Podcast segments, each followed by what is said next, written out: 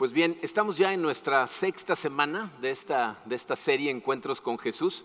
Hemos eh, analizado diferentes encuentros, diferentes eh, situaciones. ¿no? Vimos cómo Jesús se encontró con, dos personas que se consideraban justos, ¿no? Nicodemo y Natanael. Eh, también se encontró con una pecadora que sabía perfectamente que era una pecadora, de hecho se estaba escondiendo esta samaritana.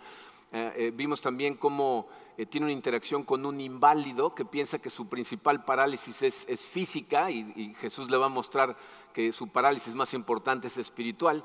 Y la semana pasada vimos eh, a, un gentil que tenía más fe que todos los judíos ¿no? en el centurión. Pero el día de hoy, miren, vamos a ver este, un caso diferente, porque esta vez Jesús se va a encontrar con una persona a la que conoce muy bien. Es una persona que lleva caminando con él tres años. Y de hecho, esta persona debería de haber conocido para entonces a Jesucristo muy bien, pero evidentemente todavía no lo conoce muy bien. Es, fíjense, en este caso es en el último encuentro que tiene con Jesucristo que por fin le cae el 20 de quién es Jesucristo. Estamos hablando del, apóstol Pedro. Fíjense, Pedro, eh, justo después de la resurrección de, Jesucristo, se encuentra en una situación que es muy común en la iglesia le afecta a muchas personas en su caminar con Cristo. Y, yo, miren, mi esperanza es que si tú te encuentras en la situación que vamos ahorita a describir en la que se encuentra Pedro, puedas entender lo que Dios está tratando de hacer para traerte de regreso, porque si no lo entiendes, lo vas a malinterpretar y vas a ver a Dios de una forma muy diferente. O si algún día llegas a caer en esta situación que vamos a analizar, espero que recuerdes este mensaje o que te regrese a escucharlo para que te acuerdes de lo que Dios está tratando de hacer a través de su gracia. En este mensaje que titulamos Gracia que libera. Vamos a darle gracias a Dios, vamos a ponernos en sus manos eh, y, vamos a analizar eh, este encuentro con Pedro. Padre Santo, eh, te damos tantas gracias por tu amor, Señor. Gracias por haber hecho ese sacrificio que para mí es incomprensible, el haber entregado tu vida perfecta y maravillosa para comprar la vida de pecadores como nosotros. Te damos gracias, Señor, y sabemos que ese sacrificio lo hiciste para que nuestra vida significara algo, para que hiciéramos algo con ella que tú nos dejaste en este mundo para hacer. Eh, muchas veces esas cosas se nos olvidan, Señor, y entonces eh, vivimos alejados de ti, vivimos perdidos, vivimos desconcertados, y, no quisiéramos que eso sucediera. Por eso, Señor, te pedimos que eh, el día de hoy nos abras los ojos espirituales a esta enseñanza poderosa que tienes para nosotros de la manera en que interactuaste con tu hijo Pedro.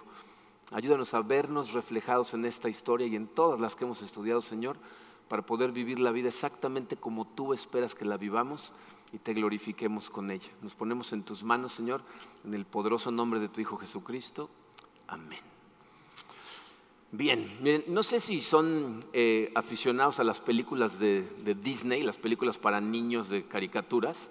Eh, yo tengo cuatro hijos, entonces cuando eran chiquitos pues no hubo más remedio que ver todas las que salieron en esa época, ¿no?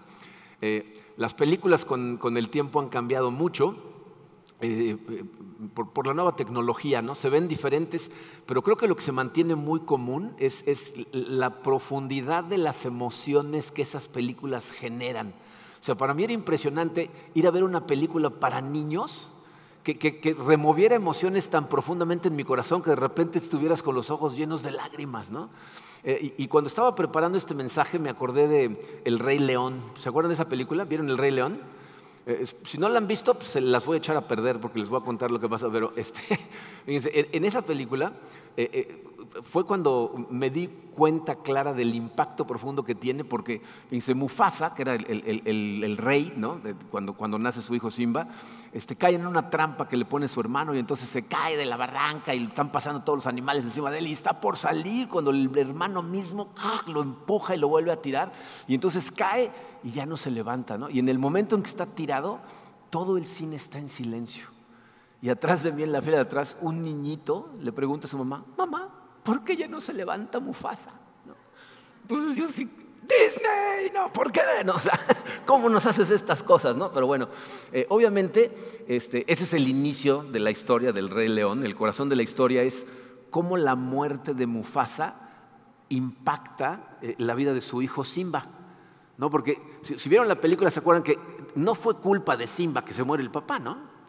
E, e, él realmente eh, eh, es una trama mucho más profunda la que, la que lo lleva a la muerte. Sin embargo, él sabe que había desobedecido las órdenes del rey y entonces sabe que él tiene algo que ver con eso porque se siente culpable, se siente avergonzado. Y cuando la, la tragedia se desenvuelve, ¿qué hace Simba?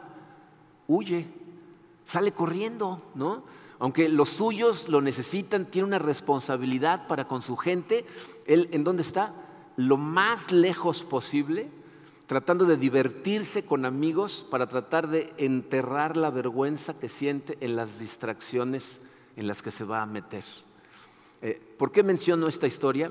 Porque miren, esta es una historia típica eh, que le sucede a mucha gente en la iglesia gente que conoce a Cristo, que camina de su mano por cierto tiempo, lo sigue con pasión, y luego por alguna razón, la que sea, lo abandonan, se alejan a toda velocidad. ¿no? Yo, y, me encuentro a veces con la gente, ¿no? hay, hay gente que vino a nuestra iglesia durante muchos años y de repente dejan de venir.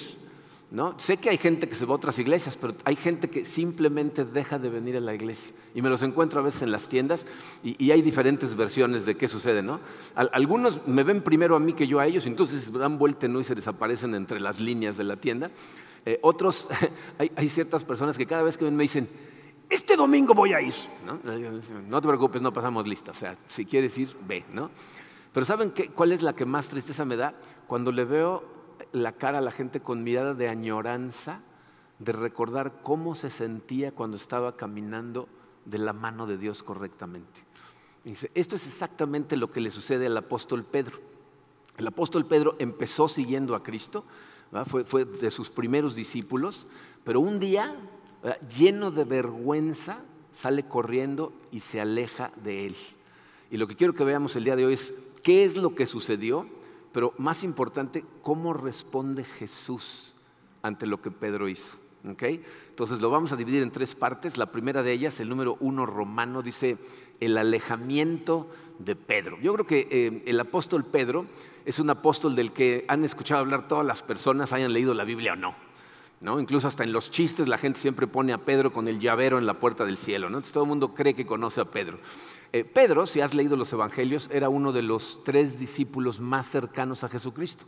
Pedro, Juan y Santiago siempre eran los que estaban más cerca de él. En algunos evangelios dice Pedro, Juan y Jacob, y en otros dice Santiago. Eh, el nombre es el mismo. Lo que pasa es que el nombre de Jacob fue cambiando con el tiempo, porque le decían Jacob, Jacob, luego le pusieron santo, San Jacob, Santiago se convirtió en Santiago. Entonces, en realidad es el mismo nombre, pero son estos tres los que siempre estaban cerca de, Jesucristo. Pedro, eh, de, los discípulos de Cristo, era el más impulsivo. ¿no? Siempre actuaba de forma muy impulsiva y a veces le funcionaba muy bien. ¿no?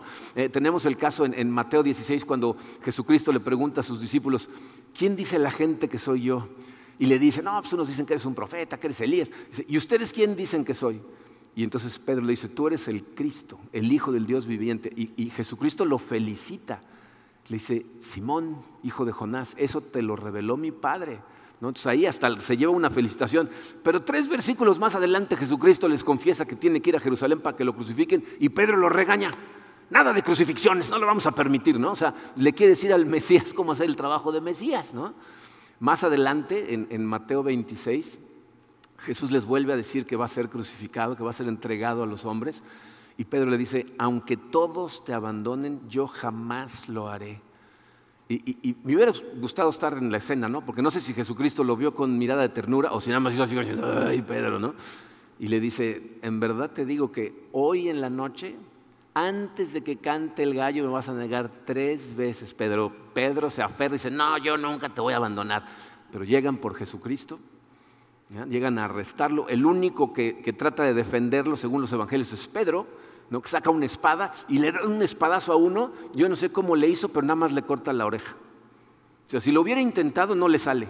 ¿no? Pero, pero, nada más le corta la oreja, Jesucristo lo regaña, le dice que guarde la espada y entonces lo arrestan. Y en el momento en que lo arrestan, todos sus discípulos salen corriendo y se dispersan, menos Pedro. Pedro, traten de imaginarse la escena, están a medianoche y se lo van llevando un tumulto de gente y Pedro va en las sombras, escondido, siguiéndolos. Se llevan a Jesucristo al, patio del palacio en donde vive el, sumo sacerdote, y Pedro se acerca eh, a, una fogata a calentarse las manos. Y entonces, primero una niña, una esclava, una sirvienta, le dice, tú eres uno de los que estaban con ese hombre. Y entonces lo niega. No, no, no, yo no lo conozco. Y otra persona le dice, no, no, sí, eras tú uno de ellos. que no, te digo que no. Y otro más le dice, sí, tú pareces Galileo. Y entonces Pedro se suelta diciendo todas las groserías que se sabe para demostrar que no es seguidor de Cristo. Y en el momento en que termina de negarlo la tercera vez, canta el gallo. Y Jesucristo dice la Biblia que lo voltea a ver a los ojos. Y en ese momento Pedro ya no puede más, se suelta a llorar y sale corriendo. ¿no? Entonces, fíjense, yo creo que tristemente muchos sabemos exactamente lo que sintió Pedro porque hemos estado ahí. Hemos caído en algo que le aseguramos a Jesús que no íbamos a hacer y en el momento en que lo hacemos, sentimos el peso de su mirada y la vergüenza que sintió Pedro, nos avergonzamos de nosotros mismos y queremos salir corriendo de su presencia. Entonces, vamos a ver eh, lo que sucedió. Vamos a tomar la historia en Juan 21 y ahorita los ponemos en contexto. Dice el versículo 1 de Juan 21. Después de esto, Jesús se apareció de nuevo a sus discípulos junto al lago de Tiberiadas. Sucedió de esta manera. Estaban juntos Simón Pedro, Tomás, al que apodaban el gemelo, Natanael, el de Caná de Galilea, ese fue nuestro primer encuentro, si se acuerdan, los hijos de Zebedeo, es decir, Juan y Santiago, y otros dos discípulos.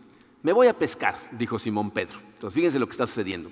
Cuando dice ese pasaje, después de esto, ¿de qué está hablando? Después de que Pedro lo niega, este, Jesús eh, es juzgado de forma ilegal, porque los juicios eh, eh, judíos era ilegal que los hicieran de noche y a él lo juzgan de noche con testigos falsos.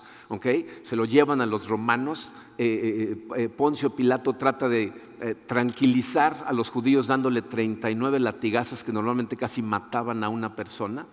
Y como no se apaciguan, entonces lo entrega para que lo crucifiquen. Jesucristo es crucificado eh, el único apóstol que está presente es Juan, todos los demás eh, están dispersos, está ahí él con la, con la madre de Jesús. Eh, muere Jesucristo en la cruz, viene José de Arimatea, pide el cuerpo, él y Nicodemo lo preparan y lo entierran. Y el domingo en la mañana unas mujeres van a la tumba a buscarlo y la encuentran vacía. Entonces, eh, por ejemplo, Marcos, eh, en, Marcos 16 nos dice que un ángel le dice a las mujeres, vayan y díganle a los discípulos y a Pedro, o sea, específicamente, díganle a los discípulos y a Pedro que Jesús va a estar en Galilea, que se les va a adelantar a Galilea, que se vayan para allá. En, Lucas eh, dice que cuando las mujeres van a decirle al resto de los discípulos que encontraron la tumba vacía y que había resucitado, nadie les cree pero el único que sale corriendo de acuerdo a Lucas es Pedro, que va desesperado a tratar de encontrar a Jesús y ya nos empieza a mostrar lo que hay en su corazón porque está tratando de encontrarlo. Pero llega y encuentra el sepulcro vacío, este, él se regresa a su casa extrañado, Jesús se empieza a aparecer a varios de sus discípulos y entonces después de todo esto sucede esto que estamos viendo aquí. Pedro está con varios discípulos y de repente Pedro dice, me voy a pescar. ¿Qué tiene de significativo o particular eh, eh, que, que, Pedro diga me voy a pescar? Si se piensen en eso, Pedro ha sido pescador toda su vida, había sido pescador toda su vida hasta el momento en que Jesús lo encontró y le dijo, sígueme y te voy a hacer pescador de hombres. Pero entonces comete un error y ¿qué hace? Se regresa a pescar, se regresa a la pesca.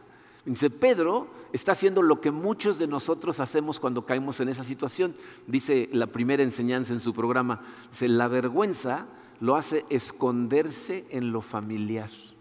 O sea, la vergüenza que siente lo que hace es que salga corriendo, a alejarse de Cristo, pero se regresa a algo familiar. Y miren, yo no sé si tú te identificas con esto, pero esto es algo que yo he visto muchas veces. Una persona que de repente algo sucede en su vida y primero eh, empieza a dejar de leer su Biblia, eh, se desconecta de su grupo pequeño si es que estaba en uno, le empieza a costar cada vez más trabajo orar, comunicarse con Dios, se siente un hipócrita y al rato deja la iglesia. ¿Y saben por qué no nos damos cuenta de que ya nos alejamos totalmente? Porque vamos y nos escondemos en algo familiar, en algo que conocemos muy bien. A lo mejor te, involucras más en tu trabajo y empiezas a, involucrarte más con la gente de tu trabajo. A lo mejor eh, eh, regresas a un hobby que tenías o algún deporte que hacías todo el tiempo. ¿no? A lo mejor regresas a tu antiguo grupo de amigos. Entonces, como estás en un ambiente totalmente familiar, ni cuenta te das que ya te, alejaste de la iglesia. Y miren, no quiero que me escuchen decir algo que no estoy diciendo. Porque esto no significa que para que tú puedas seguir correctamente a Jesucristo tienes que dejar todo lo demás en tu vida. Ya no puedes tener hobbies, ya no puedes tener otros amigos, ya no puedes... eso no es lo que estoy diciendo. De hecho, la Biblia nos dice que todos nosotros deberíamos de utilizar nuestros dones para brillar para la gloria de Dios en todas las áreas de nuestra vida. En tu trabajo, en tus hobbies, en tus deportes, con tus amigos. deberíamos de llevar esa luz. Pero esto no es de lo que estoy hablando y tú sabes perfectamente de lo que estoy hablando cuando digo nos escondemos en algo familiar ¿ah? para, para no ser conscientes del hecho que nos alejamos del Señor. Eso es lo que está haciendo Pedro. Pero les voy a decir que es lo peor del caso. Eh, continúa el versículo 3 con la respuesta de los discípulos que están a su alrededor. Dicen, nos vamos contigo, contestaron ellos. O sea, Pedro tiene madera de líder y todavía no se da cuenta de que está ejerciendo liderazgo sobre ellos. Y la reacción de ellos es, nos vamos contigo. ¿Qué aprendemos de esto? la segunda enseñanza dice, cuando vamos en la dirección equivocada, invariablemente afectamos a otros. Cuando tú empiezas a soltarte de la mano de Dios y a caminar en una dirección diferente, mucha gente dice, no, no, pues es mi vida, ¿no? Yo, no, yo, no, yo no estoy afectando a nadie. Pero eso es rara vez la verdad. Generalmente afectamos a gente. yo he visto eh, gente en esta iglesia que de pronto después de caminar correctamente y de, tener una familia integrada y de estar batallando por llevar las cosas bien, se alejan totalmente y he visto familias desbaratarse. Eh, una de las empresas más grandes que se habían construido aquí en Cancún y que había llegado ya a ser un emporio internacional, por, por, el desvío de uno de los socios que causó una pelea entre los socios, desmoronó totalmente la empresa. He visto ministerios desaparecer, ¿eh? Cuando una persona se, engaña a sí misma diciendo que está siguiendo al Señor cuando no lo está siguiendo. Hace eh, aproximadamente como 15 años, cuando nosotros no estábamos encargados de la contratación de, la gente en nuestra iglesia, eh, contrataron a un pastor de jóvenes en nuestra iglesia. El grupo de jóvenes en ese entonces tenía como 60 adolescentes. Y este pastor de jóvenes no estaba siguiendo a Dios correctamente y no se acercaba a nadie a pedir ayuda, cometió una tontería, se metió con una de las niñas del grupo de jóvenes. Todos los jóvenes se enteraron, nosotros no nos enteramos hasta años después porque no nos lo dijeron, pero todos los jóvenes se salieron del grupo. Y muchos de esos jóvenes aún hoy están batallando con su fe por las acciones de una persona que pensó, pues es mi vida, yo no estoy afectando a nadie alejarte de Dios siempre tiene víctimas inocentes. Pero bueno, Jesús va a empezar a preparar el camino para regresar a Pedro. Es el número dos romano en su programa, dice, la preparación del camino de regreso. El final del versículo 3 dice, salieron pues de ahí y se embarcaron, pero esa noche no pescaron nada. Pedro y los que van en ese barco son expertos pescadores, se pasan toda la noche y no pescan un solo pez. ¿Quién creen que habrá causado eso? ¿Quién habrá estado interviniendo? Miren, ese es Dios que no quiere que siga yendo en la dirección equivocada. ¿Y qué es lo que hace Dios cuando quiere empezar a zarandearte? Te empieza a complicar la existencia. Se dice eh, la enseñanza abajo de ese punto número uno, dice, Dios parece complicar la vida cuando nos quiere de regreso. Y esto es algo que es importantísimo que lo entiendas. Yo no sé si te suena familiar, pero en el momento en que empiezas a irte en la dirección equivocada, la vida se te empieza a complicar. La vida no es igual, no funciona de la misma manera cuando no vas con Él. Y este es un punto muy delicado y muy importante de entender, porque si no comprendes que lo que Dios está tratando de hacer es regresarte hacia Él, vas a confundir su gracia con su ira. Vas a pensar que te está castigando, que porque te portaste mal ahora te está haciendo que las cosas te salgan mal. Bien, la verdad es que la vida sin Dios siempre es más complicada. Por una simple y sencilla razón, la sabiduría que nos da la Biblia para vivir la vida siempre nos libra de un montón de problemas. O sea, te ahorras muchos dolores de cabeza cuando, cuando obedeces, cuando le haces caso a Dios. Esto no significa que por seguir a Dios, por seguir a Cristo, ya no vas a tener problemas, porque vivimos en un mundo caído y los problemas son causados por muchas diferentes razones, otras personas, eh, situaciones del mundo caído, enfermedades, etc. Pero si tú, encima de esas que van a venir del mundo, te echas otros problemas encima por tomar malas decisiones, por no obedecer la Biblia, pues tu vida va a ser mucho más complicada. La vida sin Dios, sin la guía de Dios, siempre es más complicada. Cuando vamos de su mano, siempre es mucho más fácil. ¿Ok? Eh, pero puede ser posible que te pase lo que le va a pasar a Pedro. Pedro está tan distraído que no se ha dado cuenta que las cosas no están bien. Y esto es otra cosa que me he dado cuenta que le pasa a mucha gente. Dice, cuando Karina y yo dábamos consejerías matrimoniales, eh, a veces lo que hacíamos era platicar primero con uno de los dos y luego con el otro y luego platicábamos con ellos juntos. Y para mí era sorprendente ¿ah? escuchar a, un marido, por ejemplo, decir, no, la relación está bien, digo, tenemos, no, hay matrimonio perfecto, ¿no? pero ahí vamos, ¿no? estamos bien. Y hablamos con la esposa, ¿cómo estás? A punto del divorcio, ya no soporto más. Dices, O sea, uno no había notado que las cosas no estaban bien. Pero cuando Dios te quiere de regreso, se va a asegurar de que te des cuenta que las cosas no están bien. Fíjense lo que pasa en los versículos 4 y 5. Dice, al despuntar el alba, Jesús se hizo presente en la orilla, pero los discípulos no se dieron cuenta de que era Él. Muchachos, ¿no tienen algo de comer? les preguntó Jesús. No, respondieron ellos. Fíjense lo que sucede. Jesús se aparece de nuevo y no lo reconocen. Si, ven los evangelios después de la resurrección de Cristo, se van a dar cuenta que Jesús tenía la capacidad de permitirle a la gente reconocerlo o de no dejarlos reconocerlo. ¿No? Cuando se aparece ante las mujeres en la tumba, no lo reconocen al principio, piensan que es el jardinero, ¿no? hasta que no les dice él algo y entonces abren los ojos. Cuando va caminando con los dos discípulos que van a Emaús, caminan todo el camino con él y no se dan cuenta que es él hasta que parten el pan y él les abre los ojos. Y en este caso pasa lo mismo, no lo reconocen. Y entonces Jesucristo, pues como que utiliza un poco de humor, le dice, no pescaron nada, ¿verdad? O sea, para que se den cuenta de lo que está pasando. Seguramente no pecaron nada. Quiere que se den cuenta, esto de pescar peces no está funcionando realmente, ¿verdad? Entonces, ¿qué nos enseña esto? Dice el número dos. Jesús nos enseña que otros caminos no funcionan realmente. Y esta es otra cosa que es muy importante que entendamos. Miren, eh, la Biblia nos enseña que Dios tiene propósitos específicos para cada uno de nosotros. De hecho, nos dice que fuimos hechos a mano, ¿eh? Él nos creó a mano y puso en nosotros exactamente lo que necesitamos tener en nosotros para vivir para esos propósitos. Entonces, aunque tú hagas otras cosas bien, no vas a encontrar plenitud en tu vida real si no estás siguiendo su plan para tu vida. Pedro es bueno pescando peces, pero Dios lo quiere para pescar hombres. Y entonces le está enseñando, eso no va a funcionar, eso no te va a dar plenitud, necesitas seguir mi plan. Y entonces les dice, no pescaron nada, ¿verdad? Y ellos, pues, pues no, ¿no? Le contestan, ¿no? Y entonces ahí viene el regreso al camino, que es el número tres en su programa.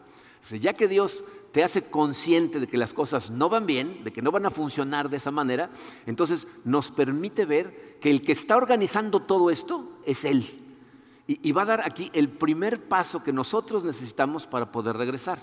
Versículo 6 dice, tiren la red a la derecha de la barca y pescarán algo. Así lo hicieron y era tal la cantidad de pescados que ya no podían sacar la red. Se fijan que este pasaje nos suena totalmente familiar, porque lo acabo de describir hace un momento. En, Lucas 5, cuando, cuando, Dios llama a Pedro, en, su primer encuentro con Pedro, hace precisamente el mismo milagro. Si recuerdan lo que pasa ahí, Jesucristo está parado al lado del mismo lago, a la orillita, y la multitud se empieza a acercar tanto que él está ya muy pegado al agua. Entonces voltea y ve dos barcas y escoge la de Pedro. Pedro está ahí limpiando las redes eh, con sus socios que son Juan y Santiago. Y entonces se sube a la barca de Pedro y le dice, aleja un poco la barca para que pueda yo hablar. Entonces pues, Pedro aleja la barca y Jesucristo se sienta y empieza a predicar un sermón maravilloso. Y a quien tiene como audiencia cautiva y que no se puede ir aunque quiera es Pedro, porque está subido con él en la barca. Y entonces termina de predicar, ¿no? Algo que debe de haber dejado maravillados a todos. Y entonces le dice a Pedro, Pedro, echa la red del otro lado a pescar. Y Pedro le dice, Señor, hemos estado pescando toda la noche y no pescamos ni un pez. Pero como tú me lo pides, voy a echar la red. ¿no? Yo creo que pensó, tú eres profeta, yo pescador, tú profetiza y yo pesco. Pero bueno, estuvo tan buena la enseñanza que te voy a hacer caso. ¿okay? Y entonces tira la red y entonces se llena tanto la red que entre las dos barcas no la podían sacar y empieza a hundir las dos barcas. Y entonces Pedro cae de rodillas frente a Jesús y le dice, Señor, aléjate de mí porque soy un pecador. Y Jesucristo le dice, desde hoy te voy a hacer pescador, pero de hombres. Miren, eh, lo que está haciendo Jesucristo es recrear el mismo milagro con el que le llamó. ¿Por qué es esto tan importante? ¿Se, imaginan cómo se sentía Pedro después de haber negado a Jesucristo y aparte que en su presencia lo hizo y lo volteó a ver? Jesús le está recordando de una manera maravillosa que sigue siendo suyo, que sigue siendo de él. Le está recordando cómo empezó la relación. esto es algo que también nosotros experimentamos mucho eh, cuando hacíamos consejerías. Eh, cuando teníamos parejas que estaban en problemas, una de las primeras cosas que les decíamos era, platíquenos cómo se conocieron. Ahí nos dábamos cuenta si iba a haber posibilidad de restaurar la relación. Porque una pareja en donde uno de los dos ya estaba afuera, ¿no? mentalmente, aunque no se hubiera ido, ya estaba afuera, cuando les hacíamos esa pregunta, pues nos conocimos en un lugar, pero luego me empezó a hacer esto y esto y esto y esto. Uno de los dos. Pero cuando uno de los dos empezaba a decir, ay, pues me acuerdo que estábamos en tal lugar y entonces la vi por primera vez y luego, ay, sí es cierto, y te acuerdas, y se empiezan a remover sentimientos que se removieron en ese día. Y eso es exactamente lo que está haciendo aquí Jesús, está diciendo, ¿te acuerdas cómo empezó nuestra relación? ¿Te acuerdas? esto es lo que le está tratando de decir Jesús, dice el número uno ahí abajo. Con su gracia, Dios nos recuerda que el plan sigue en pie o sea, está teniendo gracia con nosotros, aunque la hayamos regado, aunque lo hayamos traicionado, aunque lo, hayamos negado, Jesús le está diciendo, nada ha cambiado. ¿Ok? Pero, pero Pedro está tan en la luna que todavía no se da cuenta de lo que está pasando, pero el que se da cuenta es Juan. Fíjense lo que pasa en los versículos 7 y 8. Es el Señor, dijo a Pedro, el discípulo a quien Jesús amaba. Así es como Juan habla de sí mismo el discípulo a quien Jesús amaba. Dice, tan pronto como Simón Pedro le oyó decir, es el Señor, se puso la ropa, pues estaba semidesnudo, y se tiró al agua. Los otros discípulos lo siguieron en la barca, arrastrando la red llena de pescados, pues estaban a escasos 100 metros de la orilla. ¿no? Entonces, fíjense, eh, eh, Juan vivió los dos momentos. Acuérdense, Juan estaba en Lucas 5 y ahora está aquí en Juan 21, cuando, cuando, está recreando otra vez el mismo milagro y es bastante más observador que Pedro, y de inmediato dice, este es el Señor, ¿no? Y aquí vemos otra vez al impulsivo de Pedro, que se comporta como Forrest Gump cuando ve al lieutenant ¿no? Se avienta del barco y se va nadando, nada más que este lo hace al revés, casi toda la gente se quita la camiseta se echa al agua, Pedro se pone la ropa y se avienta al agua, ¿no? Pero bueno, otra vez, fíjense, volvemos a ver la ansiedad de Pedro por ir hacia Jesucristo. O sea, siente el, dolor de haberlo traicionado y se debe estar muriendo de ganas de ir a él, decirle, perdóname por favor. Y, su reacción me encanta porque corre a él, no de él. en cuanto se da cuenta que está ahí, dice, voy, ¿no? Y se avienta, ¿no? Eh, y me gusta mucho ese pasaje porque de alguna manera nos muestra un poco la relación que había entre los discípulos. Generalmente nosotros nos imaginamos a un grupo de doce sabios seguidores de Jesucristo que se llevaban armoniosamente. Aquí lo que Juan está diciendo es, sí, Pedro se aventó y tuvimos que sacar la red nosotros, todos estábamos a 100 metros, ¿no? pero bueno, nos lo platicó para que supiéramos, ¿no? Pero bueno. Ahora, fíjense, Jesús va a hacer lo siguiente que necesitamos para regresar al camino. Esta es la combinación de dos cosas. Una nos encanta y la otra nos choca.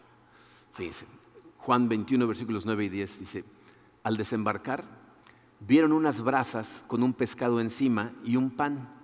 Traigan algunos de los pescados que acaban de sacar, les dijo Jesús. Vengan a desayunar. Dice, cuando Pedro llega eh, junto a Jesús, escuchen lo que sucede, ¿no? Les preguntó, ¿tenían, ¿tienen peces? ¿Pescaron algo? Nada. Entonces, cuando lo identifican, porque les dice cómo pescar, Pedro se echa al agua y llega, y cuando llega, Jesús ya tiene un pescado cocinando. O sea, no le han traído pescados de los que ellos pescaron. Él ya tenía uno. En otras palabras, Jesús no nos necesita, pero nos permite participar. Le dice, traigan de los que ustedes pescaron también, vamos a comer, vamos a desayunar. Y esta es una hermosa imagen de la gracia de Cristo. cómo trata Jesús a una persona que se desvió del camino y lo negó tres veces, a gritos y regaños? O, primero con gracia y con amor.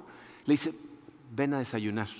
En la cultura judía, una invitación a comer con alguien era una invitación a tener una relación íntima. O sea, no era nada más de que ven a comer y ay, comemos y ya, ¿no? Lo vemos mucho en los evangelios que Jesucristo iba, le decía a una persona, voy a ir a cenar a tu casa.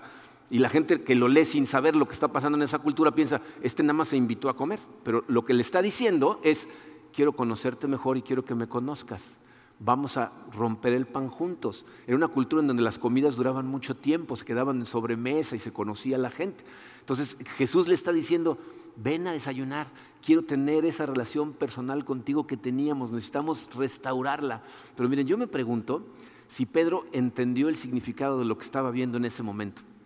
Porque si se fijaron, eh, el versículo que acabo de leer dice, vieron unas brasas con un pescado encima.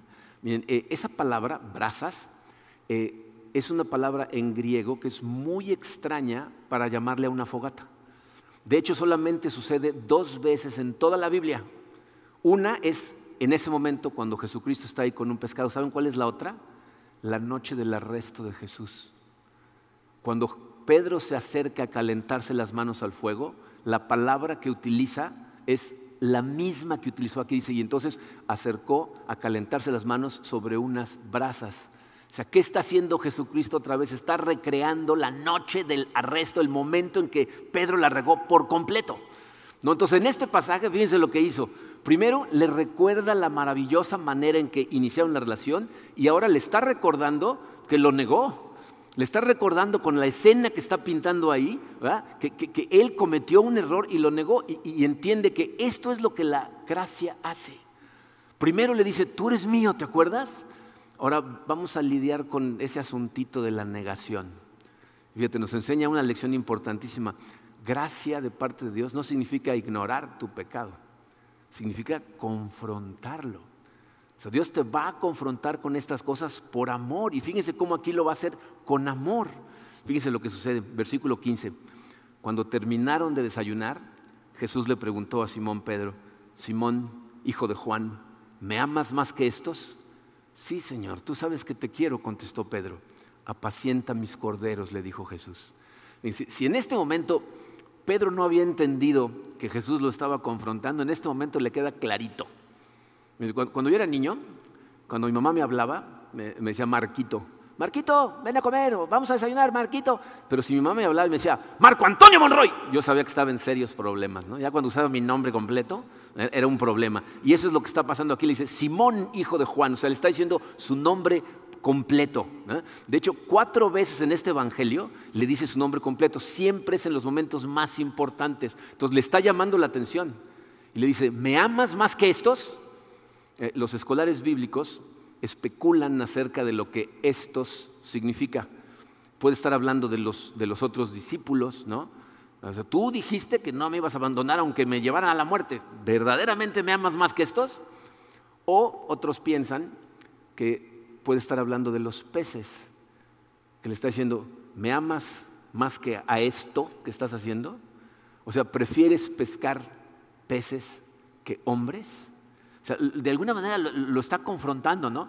Pero la Biblia dice que le hace la misma pregunta una segunda y una tercera vez. ¿Me amas? Y Pedro, sí, maestro, ¿de verdad me amas? O sea, una pregunta por cada negación. Pedro lo niega tres veces, Jesucristo le pregunta tres veces si verdaderamente lo ama.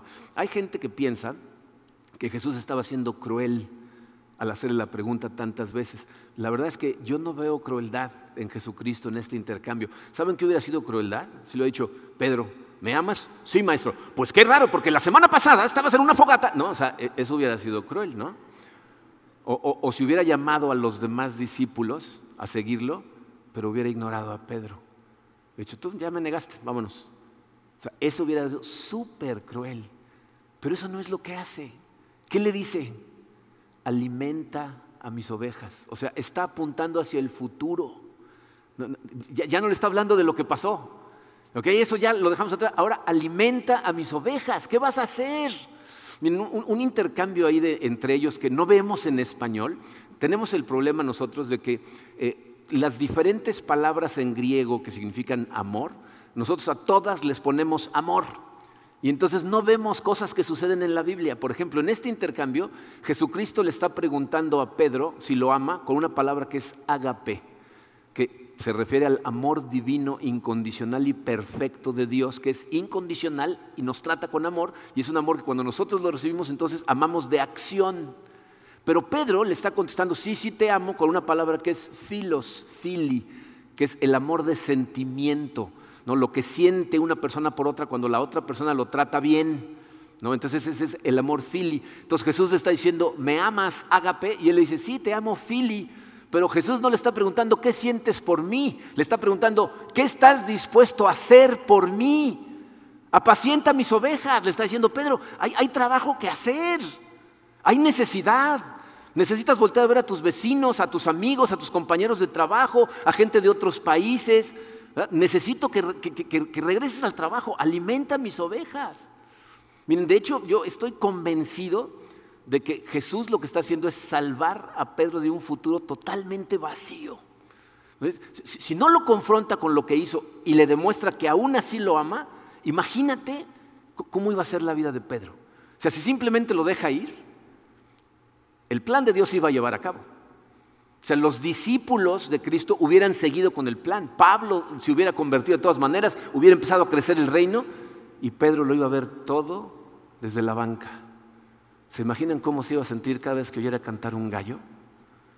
recreando él mismo en su cabeza la traición que hizo y ver crecer a la iglesia increíblemente y él no participar en esto. Esta es la segunda lección que nos da esta parte. Dice, al restaurarnos, Jesús nos libera del pasado para poder seguirlo. Esto es exactamente lo que acaba de hacer Jesucristo. Recrea un momento muy doloroso para decirle a Pedro, ahora necesitas dejar eso atrás. Ya pasó. Dice, tristemente, eh, ese momento de confrontación es un momento que mucha gente eh, le da pánico. No, nos gusta, nos da miedo, hay gente que hasta se enoja si tratas de confrontarla pero porque no quieren ser confrontados con su pasado, siguen esclavizados de su pasado en el futuro. tenemos un ministerio que muchos de ustedes conocen, que se llama Celebremos la Recuperación. Celebremos la Recuperación es un ministerio que a veces la gente confunde, piensa que es como alcohólicos anónimos. ¿no? Esto no es un ministerio para alcohólicos, ayuda a alcohólicos, pero no es un ministerio específicamente para eso. Es un ministerio que le ayuda a la gente que va cargando en su corazón con cosas que hay en su pasado, que ya sea que le hayan hecho o que él o ella le hayan hecho a otras personas, y que son un peso tan grande que no les permite tener una relación sana con Dios, con otras personas o con ellos mismos. Entonces su vida es totalmente disfuncional. Y en este ministerio, a través de 12 pasos, la gente lo que hace es tomar todo ese lastre, entregárselo a Dios y ser liberados de ese peso. Pero para lograr eso, tienen que hacer un inventario a conciencia de todas las cosas que han pasado en su vida, de todo lo que han sufrido, de todo lo que han hecho sufrir, ponerlo por escrito y en un punto del proceso entregárselo a un mentor, confesarlo. Y en ese punto es cuando la mayor parte de la gente que deja ese ministerio lo deja. Cuando es momento de confrontar las cosas tal y como se dieron, la gente sale corriendo. Y tristemente, quedan siendo esclavos de lo mismo, siguen siendo tan disfuncionales como entraron. Yo eh, no sé cuál es tu situación en este momento, no, no, conozco el corazón de toda la gente que está aquí, ni tengo la capacidad de conocerlo, a lo mejor te conozco bien y no sé en dónde estás en este momento. Eh, es posible que tú estés escuchando estas palabras y a lo mejor ni siquiera conozcas a Jesús. O sea, no has tenido un verdadero encuentro con Él, en donde tú realmente le has permitido hablarte al corazón. Y, quiero que entiendas, si ese es tu caso, tú sabes quién eres, si estás escuchando esto, te está llamando. O sea, nada en este mundo pasa por casualidad. Dios tiene un plan para todo lo que sucede y no es porque alguien por fin te convenció, te engañaron, te dijeron que iban a ir a desayunar y te trajeron. No, no es Dios sabía en dónde ibas a estar hoy y lo que ibas a escuchar. Y si lo estás escuchando, te está hablando a ti. A lo mejor vas corriendo de la mano de Dios perfectamente. ¿no? Vas bien, vas fortalecido, estás conectado, ¿no? Eh, verdaderamente vas, vas, corriendo bien la carrera. Si ese es tu caso, gloria a Dios, ¿eh? de verdad, gloria a Dios por lo que está haciendo en tu vida, pero mucho cuidado porque tiende a ser el momento más vulnerable. Cuando más seguros nos sentimos, la Biblia dice, levanta la guardia porque te vas a tropezar. Cuando, cuando la gente más segura se siente es cuando los ataques del enemigo no los ves venir. Porque el enemigo no se está quieto. Si te fortalece un área, empieza a buscar otra débil. Y si no puede contigo, ataca a tu pareja. Y si no puede con tu pareja, ataca a uno de tus hijos. Y si no puede a tu jefe. Y si no al taxista. O sea, tienes que andar todo el tiempo con la guardia levantada porque no se está quieto. ¿Ok? Pero a lo mejor estás en el caso de Pedro. A lo mejor estabas corriendo. Ahí, ahí vas, sentías su presencia, te hablaba cuando leías tu Biblia. Pero por la razón que sea, te alejaste. Y cuando te diste cuenta, este, este mundo tiene corriente. Hay una corriente en el mundo. ¿Les ha pasado que se meten al mar y están flotando, platicando con otra persona y cuando se dan cuenta están a dos kilómetros del hotel en donde estaban? Ese, es el mundo. El mundo tiene corriente. Y entonces tú te alejas, te sueltas de Dios y te pones, te distraes en, lo que conoces, en lo, en lo, que es cómodo, en lo que es. Y cuando te das cuenta, estás lejísimos de donde estabas. A lo mejor estás en ese caso. Y si ese es tu caso, hoy te trajo aquí para decirte, sigue siendo mío. El plan sigue siendo el mismo. Tengo un propósito para ti y no ha cambiado ni va a cambiar. Sigue siendo el mismo propósito. Entiende esto, fíjense, cuando, cuando Jesucristo le dice a Pedro, te digo que hoy en la noche, antes de cante el gallo, me vas a negar tres veces, ¿estás consciente de lo que le está diciendo? Ya sé que me vas a traicionar. Ya sé lo que vas a hacer. Jesús ya sabía lo que íbamos a hacer todos. Y si te alejaste de Él por algo que sucedió en tu vida que tú hiciste, ya sabía. Y te está trayendo que decirte, no importa. El plan sigue igual. Te amo, tengo gracia para ti. Lo más maravilloso es cómo termina esta historia. Hay gente que no le parece tan maravilloso, pero desde mi punto de vista es una maravilla. Fíjense cómo terminan los versículos 18 y 19.